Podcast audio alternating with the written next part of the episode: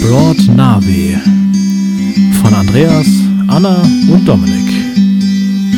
Folge 6 mit den Hunden durch die Eifel. Und damit herzlich willkommen zur Folge 6 von unserem Podcast Labroad Navi, wo wir uns mit Zielen in Deutschland befassen.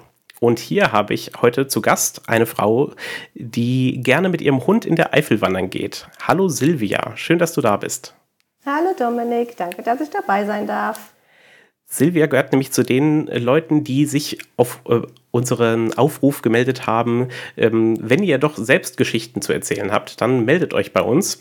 Und das hat sie auch getan, aber letztes Jahr schon. Und ich bin sehr dankbar, dass sie die Geduld aufgebracht hat, eine ganze Weile zu warten, weil unsere Navi-Folgen kommen ja wirklich nicht so oft raus, alle drei Monate nur. Und deswegen hat es etwas gedauert. Aber wie gesagt, schön, dass du da bist und dass du uns etwas über die Eifel erzählen möchtest.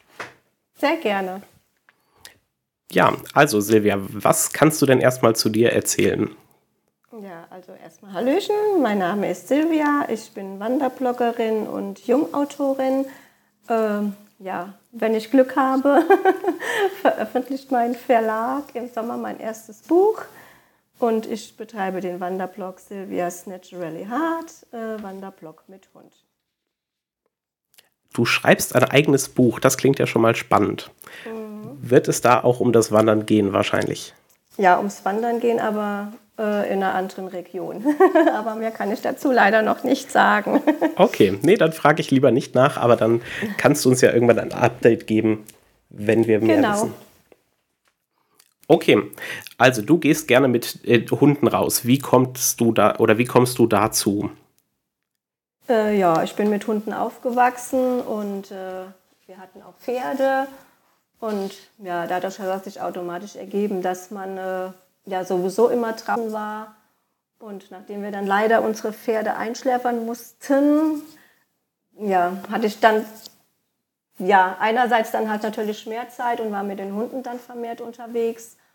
Und ja, irgendwann äh, hat sich dann ergeben, dass daraus dann dieser Wanderblock mit Hund wurde. ja, das ist immer sehr schön, wenn man jemanden zu Gast hat, bei dem man schon mal so ein bisschen mehr sehen und lesen kann. Also dein Blog ist schon mal sehr anschaulich mit sehr vielen Touren, Fotos. Also äh, schon mal ein prima Einstieg für mich. Und ich habe gelesen, du bist eine Hundephysiotherapeutin. Ja, genau, Hundephysiotherapeutin und Hundetrainerin und gebe dann halt auch im Blog zusätzlich zu den Wandertouren dann halt auch Profi-Tipps, ähm, ja, welche Ausrüstung braucht der Hund beim Wandern, äh, welche Erste-Hilfe-Maßnahmen äh, könnten möglich sein, wenn der Hund sich unterwegs verletzt und solche Dinge, ja. Aha. Klingt für mich schon mal spannend. Äh, wie oft ist das vorgekommen, dass du schon mal mit dem Hunden ähm, wandern warst und Erste Hilfe leisten musstest? Äh, bis jetzt beim Hund äh, zum Glück noch gar nicht, aber ich wurde leider einmal unterwegs äh, ja, ins Bein gebissen, aber von einem anderen Hund. Hatte zwar meinen Hund dabei, aber ja, wie das manchmal so ist, leihen Sie bitte Ihren Hund an, mein Hund tut nichts. Und dann hatte ich den tut nichts im Bein. Ah ja. ja, stimmt, den Satz hört man oft und man ist sich nie so ganz sicher, ob das stimmt oder nicht. Genau. Ja, ja richtig.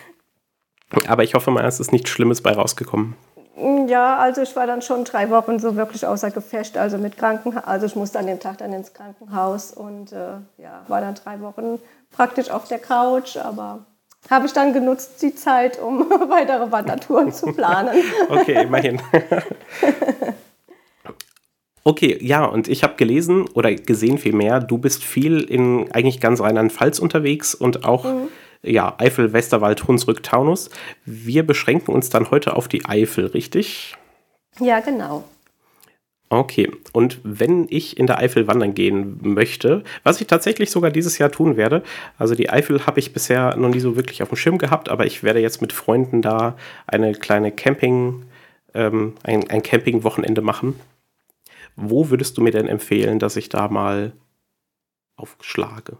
Ja, also wer äh, die Eifel jetzt einmal von Nord nach Süd kennenlernen möchte, äh, für den ist natürlich der Eifelsteig ideal. Der ist in 15 Etappen aufgeteilt und führt von Aachen bis nach Trier in Rheinland-Pfalz. Über 313 Kilometer. Okay. Also richtiges, ja, man kann schon sagen, Fernwanderfeeling. Da sollte ich mir also mehr Zeit nehmen, merke ich schon. Mhm, genau. Also 15 Etappen gleich 15 Tage oder wie kann ich mir das vorstellen? Gut, individuell ein. Äh, ja, ich teile mir die auch individuell ein, weil ich einfach zeitlich könnte ich jetzt nicht 15 Tage am Stück jetzt durchwandern, weil das passt für mich zeitlich auch von der Arbeit nicht. Aber ähm, ja, individuell, aber aufgeteilt ist er jetzt praktisch von dieser Organisation in 15 Etappen zwischen 14 und 29 Kilometer. Aber je nach Fitnesslevel mhm. Äh, macht es natürlich Sinn, dann eventuell ja die Etappen dann zu verlängern. Okay, ja, das macht Sinn. Also du meintest von Norden Aachen, im Süden Trier, wo... Genau. Und dann wahrscheinlich bis Koblenz rüber, wo dann ungefähr du zu Hause bist. Wenn ich nee, der Endpunkt ist in Trier.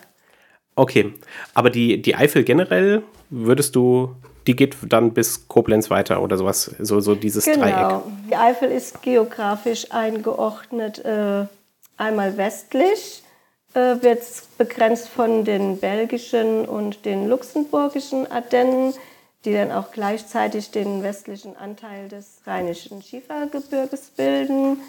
Äh, nördlich grenzt die Eifel an Aachen äh, und südlich dann in Rheinland-Pfalz an Trier und östlich, dann kommen wir dann in meine Heimatregion, ähm, sind die Ausläufer dann bei Koblenz am Deutschen Eck und werden dort von Mosel und von Rhein begrenzt. Okay, das heißt, immer wenn ich nördlich der Mosel bin, bin ich quasi automatisch in der Eifel. Ja, genau. Beziehungsweise, also wir wohnen jetzt ja im Lahntal beziehungsweise Rheintal und äh, die Mosel gilt praktisch als natürliche Grenze. Wenn ich jetzt auf der einen Seite wandere, ich im Hunsrück und überquere ich die Mosel, bin ich dann automatisch in der Eifel dann muss ich ja tatsächlich sagen, dann war ich ja tatsächlich schon ein paar Mal in der Eifel und habe es gar nicht gewusst, sowas. Ja. okay, schön. Und wo kommst du jetzt her? Du meintest aus dem, also irgendwie Richtung Lahn auch? Genau, wir wohnen äh, in ländlicher Idylle, ja, im Lahntal, aber an den Ausläufern zum Mittelrheintal. Also jetzt in Lahnstein praktisch fließt ja die, die Lahn, wo wir jetzt wohnen, in den Rhein und sind dann damit automatisch dann im Mittelrheintal. Okay, das heißt, egal in welche Richtung du fährst, du wirst in einem dieser Mittelgebirge landen. Mm, auf jeden Fall, ja. Okay. So, wenn ich jetzt nicht den Eifelsteig machen kann, weil ich nicht so viel Zeit habe, wo sollte ich dann stattdessen hinfahren? Ja, also wir sind ja auch meistens auf Tagestouren unterwegs und äh, ja, unser hauptsächlich oder bevorzugtes Wandergebiet ist ähm, ja die Vulkaneifel. Und äh, ja, ich würde dann den Larasee empfehlen, beziehungsweise halt die Region rund um den Larasee. Ähm, mhm. Um den Larasee selbst gibt es einen Rundwanderweg von 8,9 Kilometer und äh, ja, ist familiengeeignet, Hunde geeignet und äh, ja, man kann halt die Benediktinerabtei Maria Lag besuchen. Es gibt einen herrlichen Klostergarten und ja, und zum Chillen lädt dann das Seeufer ein. Sehr schön. Ja, kann man im Lachersee auch schwimmen gehen? Ähm, man kann, aber ob man darf, ist eine andere Frage. Okay. also, also, es wird im Sommer drin geschwommen und es gibt auch extra ähm, ja, so einen Campingplatz, wo man rein dürfte. Aber wie gesagt, es sind so viele Badebuchten im Sommer dort belegt, die wir auch nutzen. Also von daher, ja, es wird geschwommen im Lachersee im Sommer. Okay, aber verboten, weil Naturschutzgebiet ja, oder weil es ja, genau. Vulkansee ist? Äh, es ist ein Naturschutzgebiet, ja. Okay. Du meintest eben, ähm, der, die Wege wären Hunde geeignet. Was ist denn für dich ein hundegeeigneter Weg? Also ich schaue immer darauf, wie gesagt, wie, wie, hoch ist der Fahrtanteil, wie stark frequentiert ist der Weg, weil es gibt ja auch Hunde, die, sage ich mal, bei Hundebegegnungen oder Menschenbegegnungen ähm, ja, nicht so reagieren, wie wir es gerne hätten. Mhm. Und da schaue ich dann halt schon immer, ist der Weg geeignet für Hunde, die, ähm, ja, wie gesagt, äh, Begegnungen mit Hunden nicht mögen ja, wie gesagt, wie hoch ist der Fahrtanteil, wie alt ist der Hund, kann der diese Wegstrecke noch bewältigen. Da schaue ich dann halt immer drauf. Meine Hunde sind es halt gewöhnt, von daher, ähm, ja, die nehmen im Notfall auch mal einen Klettersteig äh, in Angriff. Mhm. Allerdings bin ich mit meinen Hunden halt auch oft in den Bergen und so unterwegs. Von daher, ja, sind die hardcore unterwegs. also Klettersteig, das heißt, äh, bei, äh, bei steilen Stellen ähm, schaffen die es selbst runter oder kommen die dann auf deinen Rücken und ab geht's? nee, die, die schaffen das, also praktisch klettern die dann mit mir da hoch. Ne? Wie gesagt, wir sind oft in den Bergen unterwegs, von daher, da müssen die auch durch das Strufengelände oder so, von daher äh, gehen die die Wege meistens allein, beziehungsweise meine Hündin, ich habe ja jetzt noch einen äh, Welpe dabei, der entwickelt sich aber auch zu einem guten Wanderhund mittlerweile. okay, sehr gut. Hat gute Vorbilder. Genau. Wie ist das so mit, ähm, wenn du mit den Hunden wandern gehst, hast du die dann immer an der Leine oder lässt du die dann auch oder können die auch quasi frei laufen? Äh, ich habe die meistens an der Schleppleine, weil ähm, ja, weil gerade wie gesagt in Naturschutzgebieten musste den Hund eh ans äh, ja ans Geschirr und an die Leine machen. Und von daher habe ich die immer lieber an der Schleppleine, beziehungsweise ich kann die natürlich auch schon mal freilaufen lassen, jetzt auf Wiesenwegen oder so, ne, wo ich also. Einsicht mhm. habe, da lasse ich die schon laufen. Aber ja, es kommen dir halt auch Menschen entgegen, die keine Hunde mögen oder die Angst vor Hunden haben. Von daher habe ich die Hunde dann schon gerne immer an so einer 15 Meter Schleppleine und habe sie dann da so ein bisschen äh, ja, immer bei mir. Ja klar, genau. Naturschutzgebiet muss er dann ja eh, genau. Okay, Lacher See, sehr gut. Ähm, ich glaube, wo ich jetzt hinfahren werde, wird eben ein bisschen weiter weg sein, so Richtung belgische Grenze schon. Das mhm. heißt, ähm, da muss ich mir wohl noch was anderes suchen. Ja, genau. Wobei es in der Südeifel, glaube ich, diesen, äh, das habe ich mir jetzt allerdings jetzt nicht rausgesucht, ähm, diese Teufelsschlucht gibt. Die, die Teufelsschlucht, das wird direkt gleich mal gecheckt. Man muss halt jetzt äh, schauen, ne, durch dieses Hochwasser im Ahrtal, ähm, ja, was leider mh, hm, viele Wanderwege zerstört hat. Da muss man halt schon immer jetzt schauen, welche Wanderwege sind noch gesperrt, welche sind wieder nutzbar, beziehungsweise welche Wanderwege führen über Umleitungen. Das heißt, ein paar von deinen typischen Wanderstrecken sind jetzt gar nicht mehr da oder also jetzt hier in der Nordeifel zum Beispiel, da sind so ein oder andere, die ähm, momentan gesperrt sind, beziehungsweise wo Umleitungen äh, ja, den Weg umleiten. Ja. Umleitungen, die umleiten, wow. Wie sieht das bei dir zu Hause aus? Habt ihr da viel mitbekommen? Gar nichts.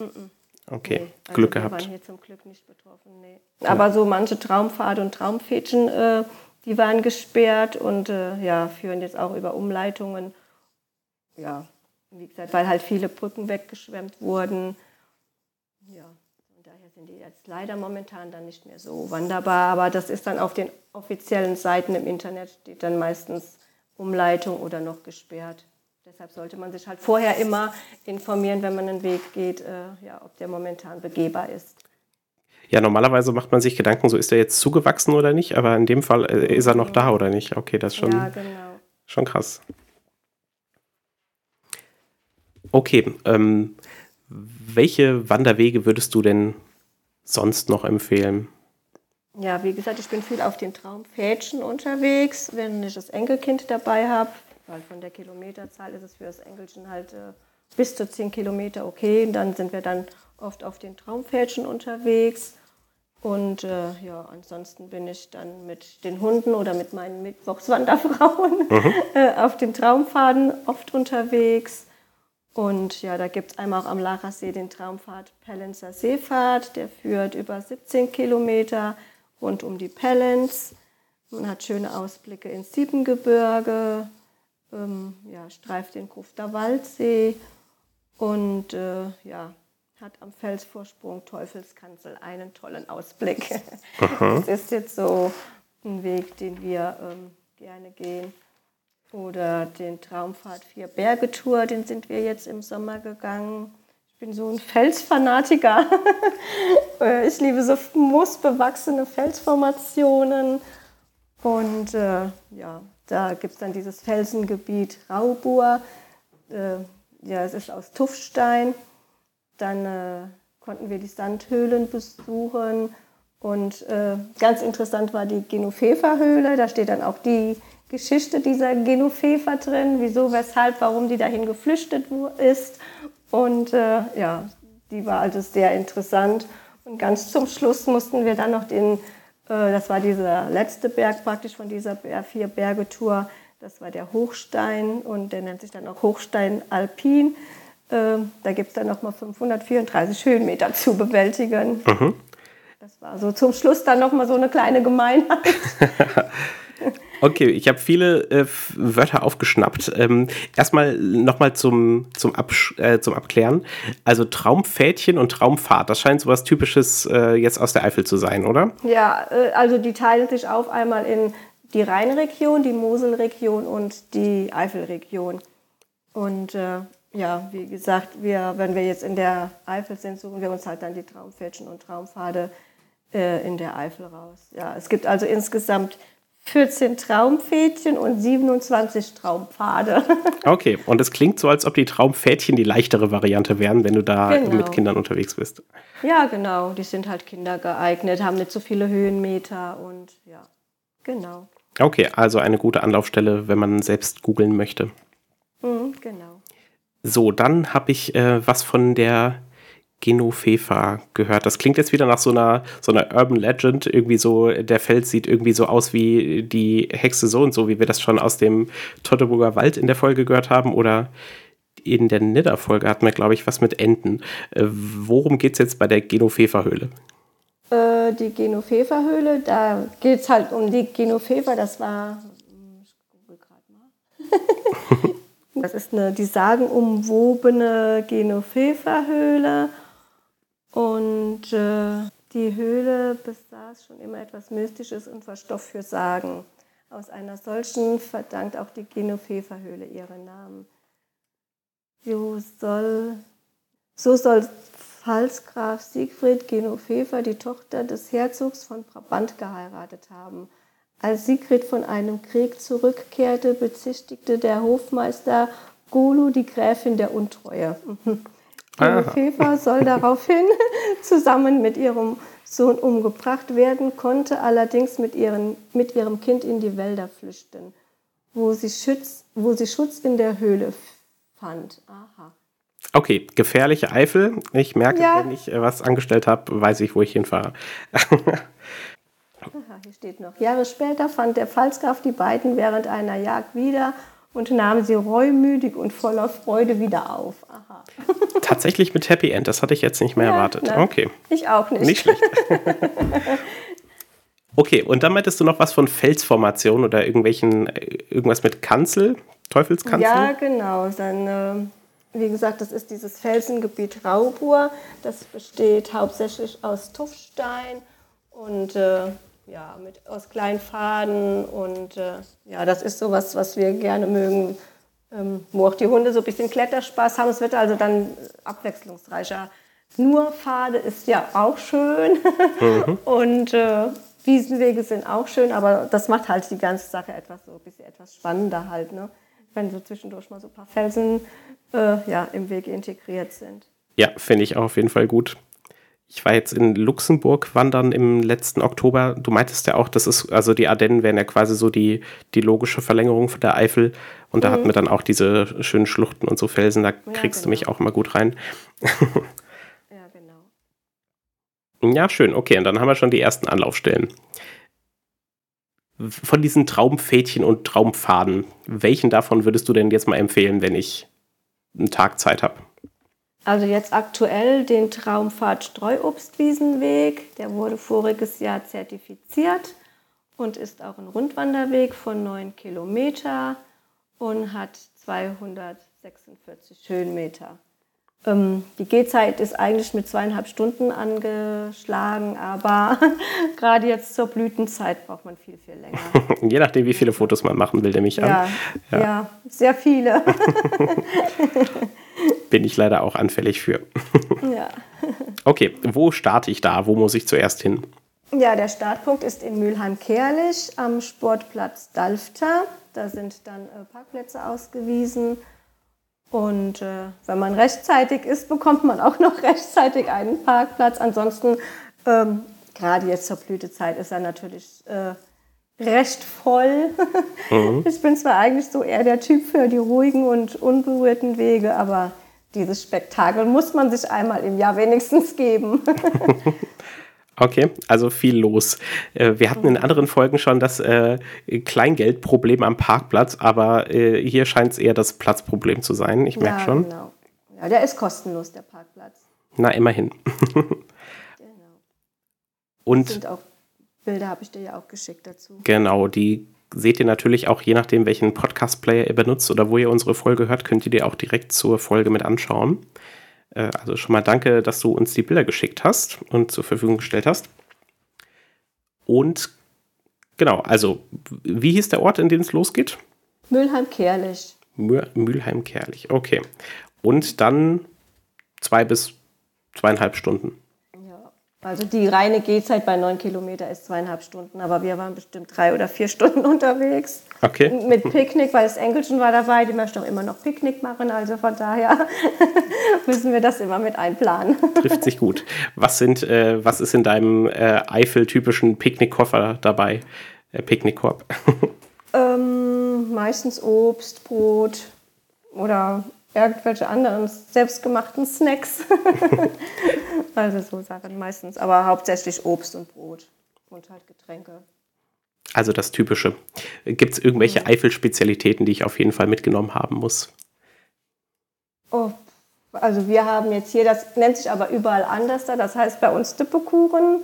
Wie er jetzt in der Eifel heißt, weiß ich gar nicht. Aber auf jeden Fall gibt es da das gleiche Gericht. Das sind also ähm, geriebene Kartoffeln mit äh, ja, also wir machen jetzt zum Beispiel Dürrfleisch rein, andere machen Fleischwurst rein und ähm, manche machen noch äh, so Milchbrötchen mit rein und der kommt dann wirklich in einen großen Topf und äh, ist dann so für anderthalb Stunden ungefähr im äh, Backofen, je nach Menge halt. Und das ist halt so eine Spezialität praktisch hier im Rheintal, aber das zieht sich halt auch über Hunsrück, Eifel, nur wie gesagt, hat er halt überall so eigene Namen. Bisschen anders, okay. Ja, ich war gestern noch im, im Saarland und da gab es Dippelappes. Ich weiß nicht, ja. ob das das gleiche Dippe ist. Genau, wird dasselbe sein, ja, genau. Okay, gut, weiß ich Bescheid. Wenn ich diese Traumpfade jetzt laufen will, finde ich die komplett im Internet? Gibt es die auf irgendwelchen Seiten zu finden? Ja, genau. Die gibt es dann bei den Traumfädchen und Traumfahrten. Das ist extra eine Seite. Ich glaube www.traumpfade.de oder so. Sind die dann auch vor Ort ausgeschildert oder muss man sich da auf sein Handy oder Karten verlassen? Nee, die sind alle ausgeschildert, wirklich komplett. Also klar, man muss immer schon mal schauen, weil gerade im Sommer, ne, wenn äh, ein bisschen zugewachsen ist, bin ich auch schon dran vorbeigelaufen. okay. Aber so an sich sind sie also wirklich durchgängig ausgeschildert, die Wege. Das klingt schon mal gut. Aber gut, ähm, Wandern ist in der Eifel wahrscheinlich eine größere Sache als jetzt hier so da, wo ich wohne. So, www.traumpfade.info. Jetzt haben wir es. okay, Labroad Insider-Tipp, die Traumpfade.info. genau. Oder halt auf meinem Blog. das natürlich auch, den verlinken wir auch sehr gerne. Ähm, dafür ist es ja auch da, dass äh, wir Werbung machen können, auch für andere Seiten. Okay, also das war jetzt der Streuobstwiesenweg, wenn ich es richtig verstanden habe. Genau, ja, genau. Welche würdest du noch empfehlen? Dann habe ich noch den äh, zur Rapsblüte, ganz besonders schön ist der Paradiesweg in Polsch. Der startet, wie der Name schon sagt, in Polsch und ist gerade zur Rapsblütenzeit ja wirklich ein, ein gelbes Meer. Mhm. Und äh, ja, äh, nach der Rapsblütenzeit finde ich jetzt persönlich, wäre mir jetzt etwas zu langweilig, aber zur Rapsblütenzeit ist er halt wirklich ja, das Nonplusultra, der dann natürlich auch wieder etwas überlaufen ist. Ne? Das sind halt so Wege, die gerade zu so besonderen Zeiten dann natürlich wirklich einen Hype erleben. Mhm. Das heißt, ähm, da ist wahrscheinlich dann ein Rapsfeld am anderen. Die mhm. Bauern dürfen wahrscheinlich schon gar nichts anderes mehr anbauen, sonst äh, bleiben die Touristen aus. ja, genau. Ist halt sehr schön. Man hat, äh, das liegt natürlich immer, die Schönheit liegt im Auge des Betrachters, sage ich immer so schön, weil ich mag halt auch mal ausgedient ausgedehnte Wiesenwege. Mhm. Und äh, die sind da halt schon vermehrt. Das muss man dann wirklich tatsächlich mögen. Aber ich finde halt, man hat halt viel mehr Aussichtspunkte jetzt, wenn man halt nur im Wald ist. Ja, da sehe ich halt Wald. Ja, stimmt. Wenn die Felsen fehlen, Und, ist äh, alles gleich. Ja, genau. Und hier hat man dann halt Ausblicke ins Maifeld und man kann die Vulkankegel der, Ost Vulkankegel der Osteifel sehen. Mhm. Ja, das war jetzt so, wie gesagt, so die Traumpädchen, so die, die ich gerne mag. Ja, die habe ich auf jeden Fall notiert. Genau. So, dann habe ich gelesen, du bist eine Wanderweg-Patin. Mhm. Wie kommt man dazu? Was muss ich machen, um ein Wanderweg-Pate zu werden? Ja, es gibt diese Seite Naturaktiv erleben. Ähm, da kann man sich dann halt bewerben oder man sucht, also man halt, das sind alles GPS-geführte Touren und ich habe mir dann halt die, die jetzt für mich in Betracht kamen, rausgesucht. Das war dann halt einmal die Rhein-Tour, Rhein-Lahn-Tour, die liegt halt wirklich direkt vor meiner Haustür, beziehungsweise hinter der Haustür direkt. Und dann, weil wir die Pferde im Hunsrück haben, äh, beziehungsweise mittlerweile ja nur noch ein Pferd, ähm, ja, dann die Tour im Hunsrück. Und ja, da habe ich mich dann beworben und äh, bin dann ein Wanderwegepatin geworden. Das heißt, man geht einmal im Jahr die Wanderwege ab und gibt dann halt jetzt Info darüber, da ist eine Sperrung oder halt auch wenn zwischendurch den, in den Jahren was ist, gibst du dann halt Bescheid, da liegt ein Baumstamm quer, da ja, was halt auch immer so auf so Wegen gemacht werden muss halt. Und die naturaktiv erleben gibt das dann halt an die speziellen äh, Organisationen, die für den Weg zuständig sind, dann weiter.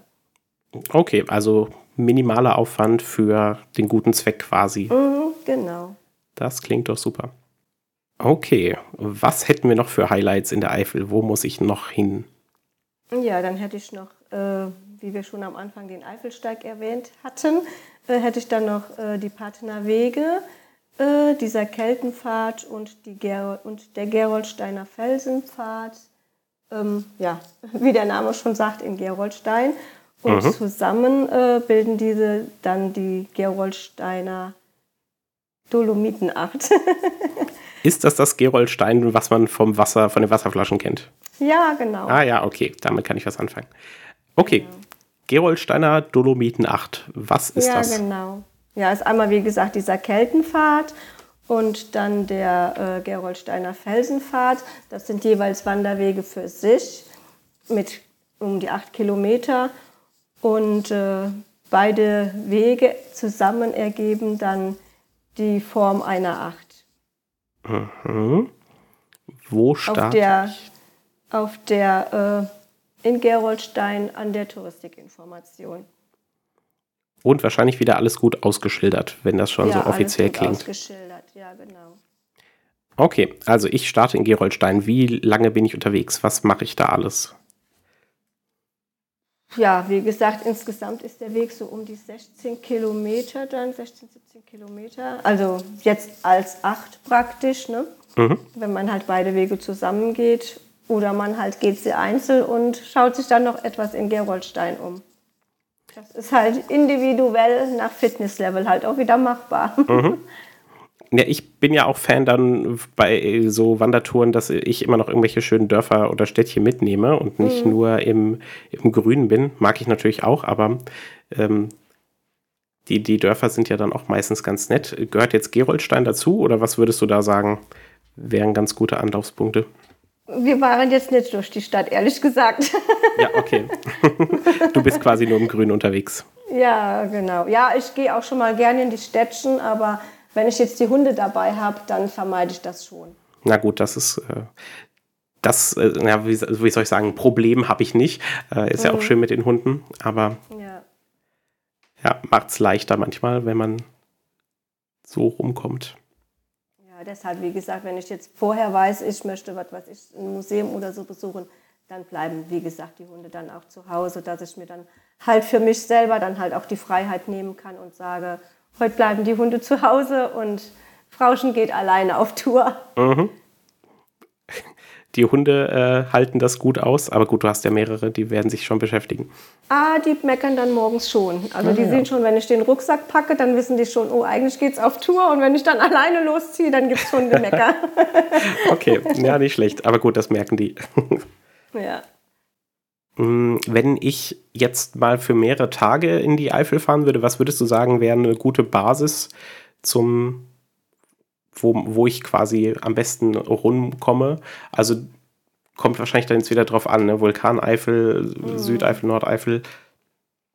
Also was wir äh, oder was uns gut gefallen hat, wie gesagt, das ist ja auch immer, was mag der eine, was mag der andere, aber was wir zum Beispiel sehr, sehr schön fanden, das war der Riedener See. Und da gibt es dann halt auch diesen Traumpfad Riedener Seeblick. Und äh, da gibt es dann so ein Feriendorf. Ja, ich sage immer, die, die Gegend, ich weiß nicht, ob das so jeder kennt, aber diese Serie Mord mit Aussicht, ich weiß nicht, sagt ihr ah, ja, doch, habe ich schon mal gehört. Ja, mhm. genau. Und jedes Mal, wenn ich da bin, muss ich automatisch an diese Serie denken, weil dieses, äh, ja, dieses Flair mhm. rund um den See erinnert mich automatisch immer wieder an diese Serie. Die spielt gesagt, aber nicht äh, da, oder? Nee, die spielt nicht da, aber so von dieser Würde Gegend passen. her. Ja, ja okay, wirklich. und äh, ja, wie gesagt, da gibt es so ein Feriendorf. Äh, ist für die Kinder ist ein Abenteuerspielplatz da. Das ist, äh, ja, wo wir halt dann auch gern mal so den Sonntag verbringen, halt mit Enkelchen oder so. Okay, Riedener See, merke ich mir. Mhm, genau.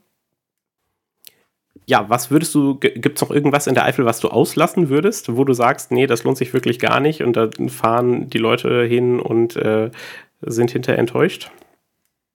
Äh, sagen wir mal so, ich ähm, fahre, ich selber persönlich fahre ganz gern in die Nordeifel. Da gibt es auch schöne Touren, aber es gibt halt auch Touren, die halt wirklich sehr, sehr waldreich sind und sehr wiesenlastig. Hm, wer das nicht mag, ist halt dann dort falsch. Okay.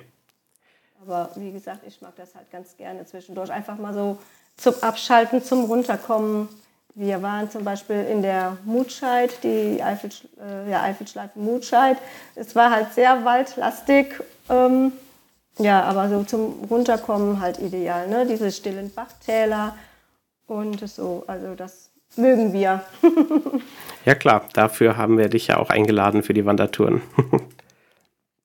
ja, wie gesagt, wir sind auch ganz gerne in der Nordeifel unterwegs. Ähm, wir waren zum Beispiel auf, der, äh, auf einer der 94 Eifelschleifen durch die Mutscheid unterwegs. Wir haben uns dann auch erstmal kundig gemacht, was ist die Mutscheid? ja, dann äh, erzähl und, das doch direkt mal, ja, weil ich habe keine Ahnung. Genau, wir wussten es damals auch nicht, deshalb, wie gesagt, haben wir dann gegoogelt vorher. Mhm. Also die Mutscheid ist äh, eine Gemeinde, die aus 14 Dörfern sowie aus einer oder aus mehreren kleinen Wohnsiedlungen besteht. Und in der Eifel wird es dann halt die Mutscheid genannt. Ach so. ja, und wir waren da auch dann mit den Hunden unterwegs und äh, ja, charakteristisch sind halt wirklich die stillen Bachtäler und die sanften Hügellandschaften. Äh, was uns gut gefallen hat, waren halt die Aussichten in Souverän und ja, die wechselnde Vegetation von Baumbeständen. Und wer es gerne mag, ja, ja, es ist halt sehr viel offene Flur- und Wiesenlandschaft, aber so gerade zum, Abschal zum Abschalten, ja, ideal. Mhm. Du hast irgendwas von Eifelschleifen gesagt. Ähm, jetzt genau. klingt es so wie so eine Flussschleife, aber die Eifel ist ja ein Gebirge, also wird es das wohl nicht sein. Was ist eine Eifelschleife? Also es gibt ja entweder Traumpfädchen oder Traumpfade und hier gibt es dann in der Nordeifel heißen dann diese Rundwanderwege, die als Tagestouren ausgeschrieben sind, dann Eifelspuren. Das sind dann einmal 18 Eifelspuren und 94 Eifelschleifen. Also jede Menge Wandermöglichkeiten. Ah, okay, also wieder so eine Wanderwegkategorie quasi. Mhm, genau. Die ist, ist, praktisch von dieser äh, ja, Touristikinformation Nordeifel dann ausgeschrieben. Mhm. Okay, also Nordeifel, die Eifelschleifen und Eifelspuren. Eifelspuren, genau. Genau. Traumpfade, Traumpfädchen habe ich. Und was gibt es noch? Genau. Gab es noch äh, Dann gibt es noch äh, praktisch in diesem Gesundland, Vulkaneifel, haben wir dann noch die Heimatspuren. Das sind dann nochmal 40 Wandertouren. Okay. Also noch reichlich Wanderbedarf auch für meinen Blog. Wie viele davon hast du jetzt insgesamt schon gemacht? Bist du schon mit allen durch oder? Nee, oh, da fehlt noch einiges. Okay. Ja. ja. Wie gesagt, ich, weil ich halt ja nicht nur in der Eifel unterwegs bin, sondern auch ganz viel im Hunsrück. Das ist noch so eins meiner ja, Traumwanderregionen. Mhm. Äh, ja, oder wie gesagt, dann im Taunus. Ähm, Westerwald, ja. wie gesagt, oder angrenzend halt, wie gesagt, hier im Lahntal. Also überall sind wir mal zu finden, von daher schaffst du das halt gar nicht, äh, ja, alle Touren so auf einmal, ja. wie gesagt. Äh, Hast du denn so eine Checkliste und, und den Überblick noch oder äh, ja, ich schreibe mir die Touren auf. Nee, nee, ich okay. schreibe mir schon, also die Touren halt, äh, ja, ich habe da so ein Buch, wo ich mir dann halt jedes Jahr aufschreibe, so und so viele Wandertouren möchte ich gerne machen. Und äh, ja, guck dann halt, welcher Traumfahrt ist jetzt gerade aktuell auch sehr beliebt oder welcher wurde neu zertifiziert und so schaue ich dann halt und äh, versuche das dann halt möglichst aktuell für den Blog zu halten. Ja, klingt ganz gut. Wie ist das? Äh, bist du so eine Schönwetterwanderin oder bist du eigentlich immer draußen? Durch die Hunde immer draußen. Ja, okay, das dachte ich mir. Ja, ja.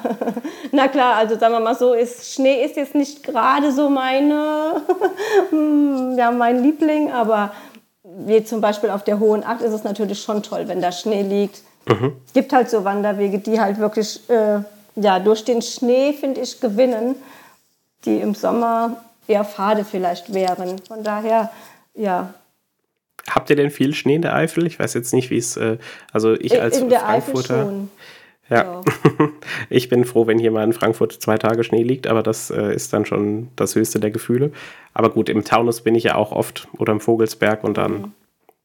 finde ich auch immer, also mit Schnee halt nochmal was ganz anderes. Mhm. Ja, ist hier im Lahntal halt genauso. Also was woanders da als Schnee runterkommt, ist dann hier auch nur meistens Regen. Mhm. Ja, richtig. Aber wir ziehen in vier Wochen in den Taunus, von daher ah, wo geht's ein hin? paar äh, Richtung Dachsenhausen. Ich weiß nicht, das sagt bestimmt keine was. nee, tatsächlich nicht. Ja, aber okay. also Taunus, ähm, ich komme aus Butzbach ursprünglich. Das heißt, ich kenne so die, so. die ganz andere Ecke von, vom mhm. Taunus, so ja eben Osten und Norden. Aber ja, genau, Dachsenhausen oder was es war, noch nicht gehört. Ja, momentan sind wir noch, weil die Lahn ist ja auch wieder eine natürliche Grenze und im Moment sind wir noch im Westerwald und ziehen aber dann in vier Wochen wieder in den Taunus. Da hatten wir früher die Pferde stehen und ja, von daher zieht es uns dann auch wieder zurück. aber gut, es bleibt quasi alles noch um die Ecke. Ja, ist alles innerhalb von einer Viertelstunde immer noch erreichbar. Na dann. Ja, es klingt erstmal so, so groß, ne? Man, man zieht vom Westerwald in, in den Taunus, mm, aber okay, es genau. ist einfach nur zwei Dörfer weiter. so ungefähr, genau. Trotzdem interessiert es mich jetzt, wenn du sagst, ähm, du bist auch in den anderen Gebirgen unterwegs, was wären äh, spontane Highlights für dich aus ähm, Westerwald, Taunus und Hunsrück? Was sind die Orte, die du da nennen würdest? Ja, also wie gesagt, äh, neben der Eifel ist vor allem der Hunsrück mein absolutes Traumwanderland. Mhm. Und da gibt es dann halt diese 111 Traumschleifen, die sich dann wirklich bis ins Saarland ziehen. Und da bin ich halt sehr oft unterwegs mit den Hunden. Und da kann, konnte und kann, ich, wir haben also jetzt, wie gesagt, wir hatten drei Pferde, zwei mussten wir leider gehen lassen. Mhm. Ähm, aus, aus Altersgründen haben aber jetzt noch ein Pony und ja, da können wir dann Touren auch mit Pony machen oder halt mit Hund und Pony oder halt auch alleine, je nachdem. Gerade halt diese Klettersteige und so, ja, da ist der Hunsrück so mein absolutes Favorite mhm. zusätzlich, ja. Und ja, gut, hier im Westerwald äh, bin ich dann halt hier auf diesen Wellertouren unterwegs. Ja, es gibt halt zu jeder Region, jede oder sag ich mal, jede Region hat ja mittlerweile ihre eigenen Wanderwege, ne? Und äh, sollte das noch nicht sein, bekommt meistens das Kind dann irgendwann einen Namen. Okay, ja. Hast du selbst schon welche mal dir überlegt und dann benannt oder wie sieht das aus? Äh, ja, also auf meinem Blog wird demnächst, also das sind dann halt auch aber GPS-Touren und die werden dann unter dem äh, Namen Naturally Hard Trails werden demnächst veröffentlicht. Ah ja, die nächste Kategorie kommt, ich sehe schon. Mhm. Ja.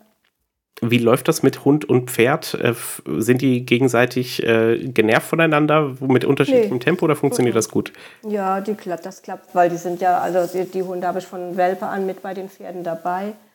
Und von daher, die kennen die sich. Kennen sich und okay. das, äh, ja, ja, das klappt prima. Wie gesagt, und das Pony, das ist jetzt nur noch so ein Shetty-Pony. Und äh, das klappt prima. Okay. Das ist auch so richtig kletterverrückt. Also wir sind da schon, wenn dann manche sagen, da wart ihr doch nicht mit Pony. Doch. okay. Wir sind da so etwas abenteuerlustig. Ja, praktisch. Also ist die Frage, ob die, die Tiere das dann äh, durch, äh, ob du quasi die richtigen Tiere äh, damals dir ausgesucht hast oder ob das, äh, ob ihr euch gegenseitig begeistert. Nee, nee, das klappt schon alles prima, wie gesagt. Äh, weil, wie gesagt, nicht nur das Laufen ist ja auch dieses, ja, dieses geistige Fördern der Tiere. Ne? Und gerade wenn die jetzt aufpassen müssen, kommt eine steile Stelle, ist ein Pfad, dann schicke ich den Hund hinter mich, damit er mich nicht überholt und so. Ne? Also mhm. er muss auch, sage ich mal, mitdenken beim Wandern. Ja, klingt so wenn du die anderen äh, Hunde äh, in deinem Beruf quasi dann oder wenn du dann Tipps gibst für Wanderungen, funktioniert das dann auch immer gut oder ist das dann auch erstmal, äh, sagen wir mal, kann es zu Problemen kommen, wenn die Leute, die sonst nicht wandern sind, dann mit dem Hund rausgehen? Äh, sagen wir mal so, das äh, andere Ende der Hundeleine ist meistens das Problem, oft nicht der Hund halt. Mhm. Ne? Ja, also genau. Meistens ist, ja, es ist halt wirklich so, du trainierst die Menschen und nicht den Hund. Klar, im Endeffekt ist das so eine Kombination, ne? Aber ja, es ist halt meistens so, dass du den Leuten dann sagen musst, mach es lieber so oder mach es so und ja. Es muss halt, ja auch, sage ich mal, die, die Chemie zwischen Hund, Hundehalter und Hundetrainer oder Hundephysio, das muss halt einfach stimmen, ne? Mhm. Weil, ähm, ja, jetzt sage ich mal, dieses Trainingskonzept, was ich jetzt habe, das gefällt ja nicht vielleicht jedem, ähm, weil ich arbeite viel mit Klicker und über positive Verstärkung und ja, bei mir geht halt alles sehr sanft zu, weil, weil mir halt diese Bindung zum Hund sehr, sehr wichtig ist, ohne den Hund zu verängstigen und ja, bei mir fliegen also keine Wasserflaschen oder es wird auch nicht mit Wasser gespritzt oder sonst was. Wir erarbeiten das halt wirklich Schritt für Schritt. Nicht, dass ich mich gut auskennen würde, aber das klingt schon mal sehr sympathisch auf jeden Fall. ähm, wie sieht das aus, wenn du jetzt so quasi einen neuen, ja, sag mal, Kunden bekommst? Ähm, geht ihr dann zusammen auf Wandertouren? Übt man das ähm, erstmal oder macht ihr quasi Trockenübungen bei dir und dann gehen, ziehen die Leute alleine los? Äh, die meisten kommen ja zur Hundephysiotherapie und das sind ja meistens dann kranke Hunde. Mhm. Und die werden dann halt wieder fit gemacht, dass sie eventuell wandern können. Aber ja, ähm, die meisten Hunde, die kommen, sind jetzt keine Wanderhunde. Das sind wirklich halt normale Hunde, die jetzt in Haushalten leben. Klar ist halt auch mal einer dabei. Also jetzt eine, bei der speziellen Sporthundephysiotherapie schon. Aber jetzt hier so bei der normalen Hundephysiotherapie sind es halt meistens oft Hunde, die ja, eine Hüftgelenkdysplasie haben oder ja, alle möglichen Krankheiten, die halt auch den Menschen betreffen können. Ja, wo man so wenig drüber nachdenkt, aber ja, so ein Hund wird dann auch irgendwann alt wahrscheinlich. Mhm. Mhm. Ja, aber es sind doch oft schon junge Hunde, die jetzt, sag ich mal, im Welpenalter, ja, wo halt einfach zu viel verlangt wurde, schon im Welpenalter. Ne? Und dann, ne, ja, kann der Schuss dann nach hinten losgehen. Deshalb lieber gezielt, das ist halt, es werden dann halt oft Übungen gemacht, die ähm, ungezielt sind für den Hund, die falsche Bewegungen oder verursachen. Und ja, von daher, das kann ich dann den Leuten schon zeigen. Macht die Übung lieber so, dass der Hund gerade die Übung ausführt, nicht auf der Hinterhand liegt, so verschiedene Sachen okay. halt. Ne? Also praktisch so aktive Bewegungsübungen. Also eher eine Überlastung vom Hund ist das Problem, mhm. meinst du? Okay. Genau, oft, ja. Wo man ja wahrscheinlich so, wenn ich mir jetzt Gedanken gemacht hätte, eher vermutet hätte, manche Hunde haben zu wenig Bewegung, aber dann ist es genau andersrum. Man hat beide, äh, leider meistens beide äh, Phänomene, entweder zu viel oder zu wenig. Okay, ja. Und da halt den, den Mittelweg zu finden, das ist halt praktisch dann meine Aufgabe, den Leuten zu sagen, so wäre es für den Hund jetzt angenehm halt, dass er auch motiviert mitarbeitet. Mhm. Okay, interessant, wieder was gelernt. So, wie sieht's aus? Gibt es noch irgendwelche Sachen über die Eifel, die du ähm, dir überlegt hattest, die du noch nicht losgeworden bist? Weil mir geht es oft so, dass mir dann im Laufe der Zeit einfällt, auch stopp, da wollte ich doch eigentlich noch mehr zu sagen. Nee, fällt mir jetzt gerade so speziell nichts Okay, weil dann würde ich nämlich sagen, das war doch ein ganz runder Abschluss. Dann bedanke ich mich schon mal für den Eindruck, den ich von der Eifel bekommen habe und habe einen Haufen äh, Wanderwegskategorien, die ich mir im Internet aussuchen kann. Sowohl auf deinem Blog als auch auf den jeweiligen Seiten Traumpfädchen, Traumpfade. Das habe ich mitgenommen. Und an der Stelle wieder der Aufruf an euch alle da draußen, wenn ihr wie Silvia von einer Gegend zu berichten habt, ob das jetzt ähm, eine Städtetour in Deutschland war oder äh, auch, keine Ahnung, Wanderungen über mehrere Tage, Tagesausflüge war, die ihr gerne uns von denen ihr uns gerne erzählen möchtet, dann meldet euch bei uns. Ihr könnt entweder uns ähm, schreiben bei Instagram, da sind wir besonders aktiv. Ihr könnt uns eine E-Mail schicken an kontakt.labroad.de. Ihr könnt auf unserer Website uns anschreiben, äh, labroad.de slash mitmachen und dann uns schreiben, wovon ihr gerne berichten möchtet. Und ihr seht es an Silvia, es wird ein wenig dauern, aber wir werden euch nicht vergessen, wir werden euch irgendwann auch antworten und äh, euch zu einer Folge einladen. So, Silvia, hast du noch letzte Worte. ja, ich sage vielen, vielen Dank für die nette Einladung.